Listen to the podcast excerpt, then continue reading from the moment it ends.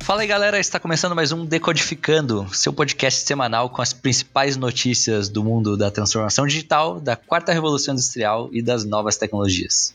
Meu nome é Fernando Granato, da Decodifica, e estou junto aqui com meu sócio e amigo Lucas Dieter. Fala Lucas, beleza? Fala pessoal, maravilha? Tudo certo? Bom, e a primeira notícia que a gente quer trazer hoje é sobre a IBM, que está construindo um laboratório de medicamentos totalmente na nuvem. A IBM ela anunciou um novo laboratório chamado RXN, que combina modelos de inteligência artificial com computação em nuvem e robôs para ajudar cientistas a projetarem novas moléculas trabalhando de casa. Basicamente, o laboratório ele funciona de forma online, onde o cientista ele faz um login em um navegador e aí ele começa a montar as estruturas de, de moléculas e conta com a inteligência artificial como ajuda é, no seu trabalho. O objetivo é acelerar o desenvolvimento de medicamentos e também outros trabalhos desenvolvidos por cientistas na área da química. Então a IBM está dando mais um passo, basicamente emulando aí né, as plataformas, emulando um laboratório em uma, em uma plataforma 100% digital. Agora até mesmo os cientistas vão poder fazer home office aí. É, isso é muito louco, né, cara? Eu sou bastante entusiasta desse tipo de plataforma. Acho que a IBM já há algum tempo conversa e flerta aí com a área da saúde, né? Até com o próprio IBM Watson aí que já se tornou um braço direito para muitos hospitais aí, principalmente na tomada de decisão de médicos em relação ao cruzamento de informações e dados de pacientes para fazer melhores diagnósticos.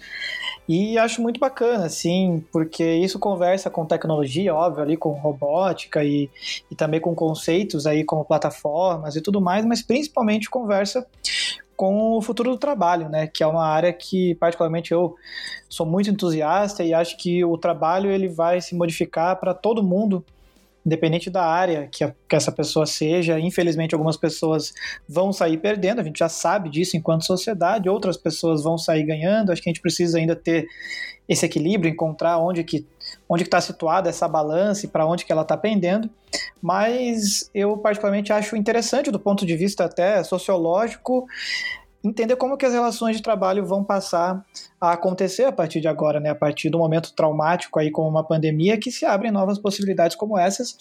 Se a gente falasse, né, sei lá, três anos atrás que seja, que cientistas de laboratório que trabalham com medicamentos iam poder trabalhar direto de casa, ia ser visto quase como uma coisa utópica pelo fato de que os cientistas precisam estar ali fazendo os experimentos, mas para tudo dar-se um jeito, a tecnologia é suficientemente avançada já para resolver alguns problemas, principalmente essas tarefas mais braçais. E claro que os cientistas agora com muito mais segurança e também podendo aproveitar essa flexibilização do trabalho. É claro que é, imagino que isso é uma, uma iniciativa nova que ainda não vai se refletir, ainda mais em países que, que não tem tanto apoio, tanto investimento é, em ciência e tudo mais, mas eu acho que só de ver essa pontinha do iceberg aí como um teste, como um, um modelo novo a ser testado, acho bastante interessante para que a gente possa fazer sempre o exercício de imaginação de futuro do trabalho, né? O que, que significa trabalho, o que, que vai significar daqui para frente para todas as profissões. Então, se até os cientistas vão poder fazer um home office agora a partir desse momento, é, o que, que será que as, as outras profissões também não podem se beneficiar, né? Às vezes a gente olha para alguma profissão e fala, caramba, essa profissão não tem como a gente flexibilizar. Essa aqui não tem como mudar, mas eu é, insisto que a gente faça sempre o exercício de pensar sim em quais seriam novas soluções para que as pessoas trabalhassem de uma maneira melhor, mais segura e mais inteligente até, né? Otimizando energia, tempo e dinheiro. É, sempre que a gente está falando de futuro do trabalho, né? Algumas Algumas pessoas nos perguntam quais, quais são as profissões que devem sumir, desaparecer primeiro. E a gente gosta muito de trazer que aquelas tarefas que são mais repetitivas, né? elas têm uma tendência maior a, a sumir, muitas já estão sumindo, inclusive, mas sempre que a gente pensa em tarefas repetitivas, a gente às vezes só pensa lá no apertar o parafuso, enfim, aquele chão de fábrica, mas é, vale lembrar que quando a gente está falando em, em avanços na área de medicina, por exemplo, né, é, que de, costuma demorar diversos anos, que envolve também uma série de testes, retestes, enfim, é, a máquina, a inteligência artificial pode de fato ajudar nós seres humanos a fazer é, esse tipo de teste muito mais rápido. Então acho que é, é vem a somar muito com os cientistas e é, olhando também desse caráter de nuvem e desse caráter de home office, digamos assim, acredito que é, existem outros benefícios também do home office que a gente já falou aqui em outras edições, como por exemplo é, poder contar com pessoas de diversas partes do mundo. Né? Então imagina que bacana a gente é, ter um laboratório agora é, na nuvem e que não fica só restrito né, a alguns é, poucos países ou cientistas de poucos países, mas a gente tem uma verdadeira colaboração global de cientistas de todo mundo trocando experiências, enfim, unindo forças para resolver alguns problemas. Então acho que é uma área super bacana e que é, a IBM está dando esse, esse abre alas, digamos assim, mas que com certeza vão, vão vir outras e tem muito campo para isso.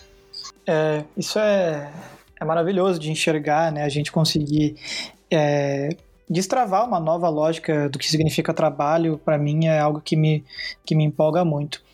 E bom, já que a gente estava falando de futuro do trabalho, agora queria puxar uma outra notícia aqui bastante interessante que eu vi nessa semana, agora no comecinho de setembro, que é uma notícia que fala um pouco sobre o futuro do entretenimento. Né? A gente sabe que existem aí hoje diversas plataformas de streaming que concorrem entre si aí tanto em relação à música quanto em relação à distribuição de filmes, séries e vídeos também.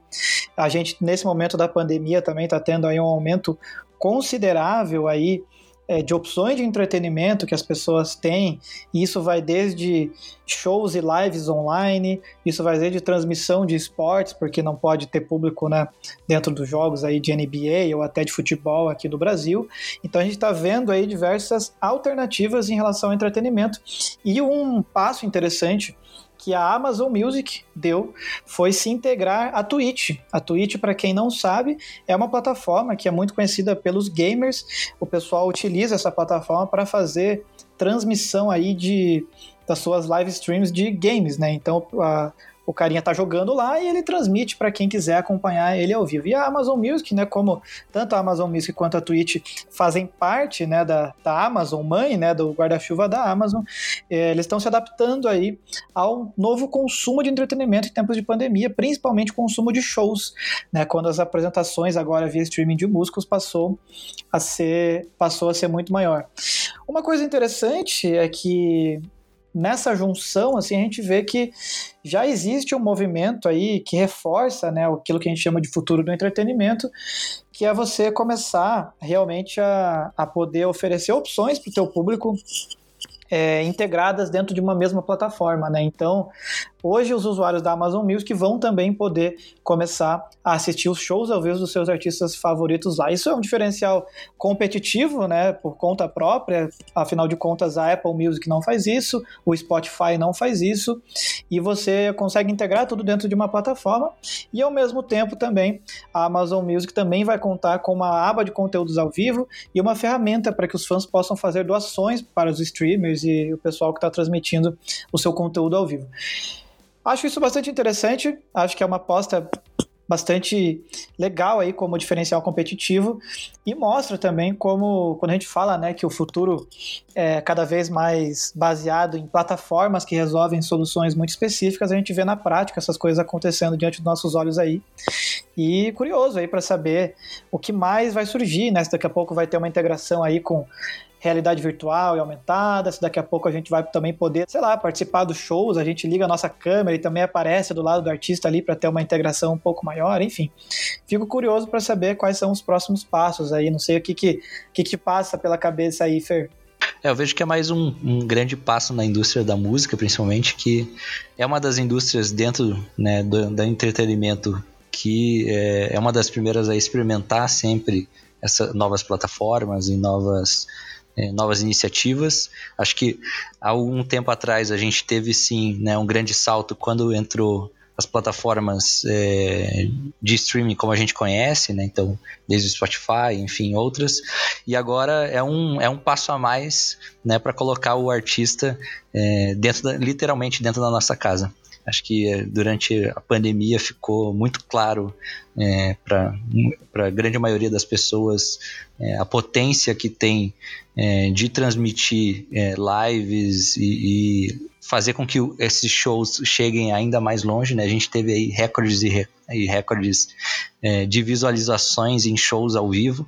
Então, acho que isso foi só uma, uma pitada, digamos assim, é, do quanto pode se de fato explorar né, com ferramentas como essa, é, com baixando muito custo. Né? Então a gente sabe que, poxa, para eu montar uma, um show mesmo ao vivo é um custo gigantesco, né, exige aí todo um deslocamento também de, de uma equipe grande para fazer esse show acontecer. É, e nem sempre é acessível a todo mundo. E tem a gente sabe que dependendo da onde a gente mora também a gente não consegue ter acesso a alguns shows de artistas que a gente gosta. E é, uma iniciativa como essa acaba democratizando, né, fazendo com que a gente tenha acesso e consiga ver é, shows de artistas que às vezes a gente não viria tão fácil na nossa cidade, de uma forma bem mais acessível. Eu acho que é uma, é uma solução que todo mundo ganha, principalmente aí na, na escala. Então, é, artistas que às vezes não têm também tão né, iniciando as suas, suas carreiras e é, querem atingir mais gente, acho que é, é uma forma de é, trabalhar com essa fidelização do público também. Então, acho que é, é mais um passo no, no sentido de mudar mesmo a indústria do entretenimento é, mas eu acho que isso está começando só com, é, com a música agora, mas eu não tenho dúvidas que a Amazon, com toda a visão é, mais ampla que ela tem, é, ela pode levar esse tipo de serviço para outras áreas também. Então, lembrando que a Amazon trabalha com sempre olhando esse todo, né, nas diferentes iniciativas que ela tem. Pois é, é eu vejo que o entretenimento é, por si só, ele não, não, não tem mais como ser o mesmo, né? Aquilo que a gente entendia enquanto entretenimento, festivais e tudo mais, pelo menos durante um tempo aí a curto prazo, é, não tem como ele voltar a ser como era. E acho que essas mudanças, essas novas opções de canais, de possibilidades de você acompanhar, de você integrar e, e, começar a entender o mundo digital como também uma parte da sua vida real, porque não deixa de ser, né? Afinal de contas, se você está vendo algo ao vivo é, e você está sentindo ali emoções e está conseguindo é, se aproximar de alguma forma, ainda que é, a parte social, né, de você estar tá no meio da galera não seja a mesma coisa, eu acredito que principalmente as novas gerações que já já estão muito acostumadas com consumir conteúdo com conteúdo online, é, já vão ressignificar o que significa é, hoje o entretenimento. A gente esse ano, né, de 2020, já bateu, inclusive é, boa muito, muito por conta aí do, da, da pandemia do Covid, obviamente, mas a gente já bateu, né, recorde atrás de recorde aí, não somente de shows e tudo mais, que de fato tiveram aí muitas visualizações, mas a gente, inclusive na, na área de esportes, a própria final da Champions League agora, que aconteceu no final de agosto, se tornou a maior live já assistida no mundo, com 4,2 milhões de espectadores assistindo ao mesmo tempo, e o jogo não foi apenas a transmissão mais vista no Facebook, mas sim no mundo todo, é, contando todas as redes sociais. Então, é muita gente assistindo ao vivo, isso muda a infraestrutura, isso muda a experiência, isso muda é, até aquilo que a gente considera enquanto nossa casa, que daqui a pouco se torna também um espaço de é, reunião com amigos para você assistir uma live, né? Para você poder assistir um não, não somente mais um jogo de futebol, uma final de Copa, mas também um show de um artista que todo mundo gosta, né? Que às vezes pode estar acontecendo no estúdio e sendo transmitido para o mundo todo. Acho que essa, essa ressignificação vai acontecer até mais rápido do que a gente espera, porque daqui a pouco a gente também vai ter experiências que vão vir junto, né? Daqui a pouco a gente vai estar tá comprando ingresso para isso acontecer, e isso já, já, já, já tá rolando, né? O próprio Airbnb já está fazendo isso, já está vendendo aí shows ao vivo, experiências para que as pessoas possam comprar. Então, se você quiser comprar um show de tango para você assistir com a sua namorada ou com o seu namorado no final de semana, você pode fazer isso hoje pelo Airbnb e você ressignifica o que significa aquilo, aquilo que é entretenimento hoje, né? Acho uma, uma doideira, mas assim, me empolgo também. É claro que o entretenimento, o show não vai acabar, mas ele vai se transformar. É, e eu, eu fico me perguntando também para é, alguns artistas que às vezes é, podem estar tá querendo também levar um, um, um, novo estilo mesmo de vida, né? A gente está falando, sempre fala sobre lifestyle aqui, sobre futuro do trabalho, né? e às vezes a gente acaba é, pensando nas profissões mais tradicionais, digamos assim, mas é, volta e meia a gente acaba escutando também é, o, quão, o quão desgastante é para um artista que tem vários shows marcados em diferentes cidades, né? Essa vida na estrada gente, é, nem sempre é tão fácil assim.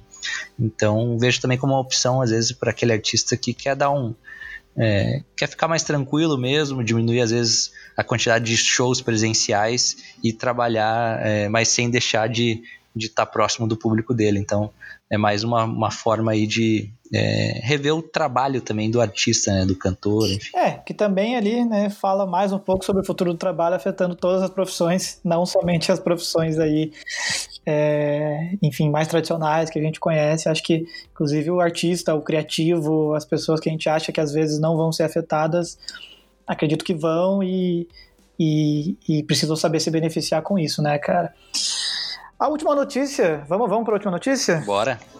Bom, aqui a gente tem uma notícia que é, até retoma algum um assunto que a gente comentou aí em alguns episódios anteriores, que é novamente o papo aí sobre deepfakes, né? Sobre a era da infodemia, dessa transformação digital e dessa quantidade de dados que a gente está vendo é, rolar no mundo, que nos trazem muitos benefícios, obviamente, mas também nos trazem algumas dúvidas, algumas incertezas, algumas ameaças, alguns malefícios.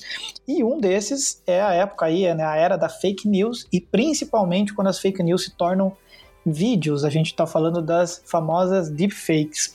E a notícia é a seguinte, né? A Microsoft é, criou um algoritmo para combater as deepfakes para detectar vídeos manipulados e vídeos falsos.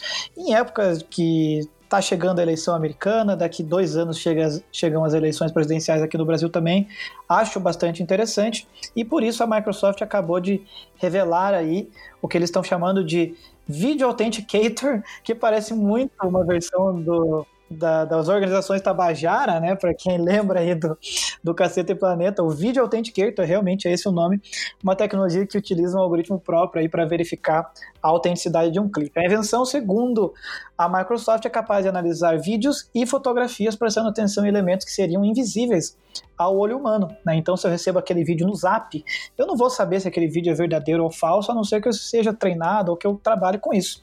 Né? Então, com base nessa análise, ela fornece uma nota de confiança para que o próprio usuário possa decidir se é válido ou não acreditar naquele conteúdo.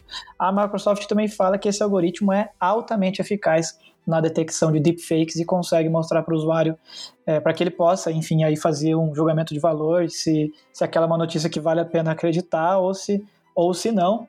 É, enfim, é, avanços, né, evoluções. Eu mesmo já tinha feito a provocação de qual seria né, a postura das empresas para a gente é, começar a falar um pouco sobre, sobre isso, porque eu realmente vejo que manipulação de informação através de vídeo é algo bastante perigoso, bastante perigoso que atenta aí contra diversas áreas da sociedade e a gente não pode ficar à mercê de francos atiradores aí que, enfim, não tem nada a perder e às vezes cria um vídeo que pode afetar a vida de milhões de pessoas, né, Ferco? Sim, é sempre que a gente está falando de avanços de tecnologia como a gente está tendo é, nos dias de hoje, a gente tem essa, essa moeda de duas faces e a Microsoft está olhando para esse, esse lado né, da segurança das deepfakes, que de fato em momentos como esse, é, principalmente de eleições, né, que a gente vai viver é, principalmente o pessoal está de olho nas eleições americanas, é, é um momento muito perigoso. Né? A gente sabe o quanto é, uma notícia, é, dependendo do tom dela, o quanto ela pode impactar né?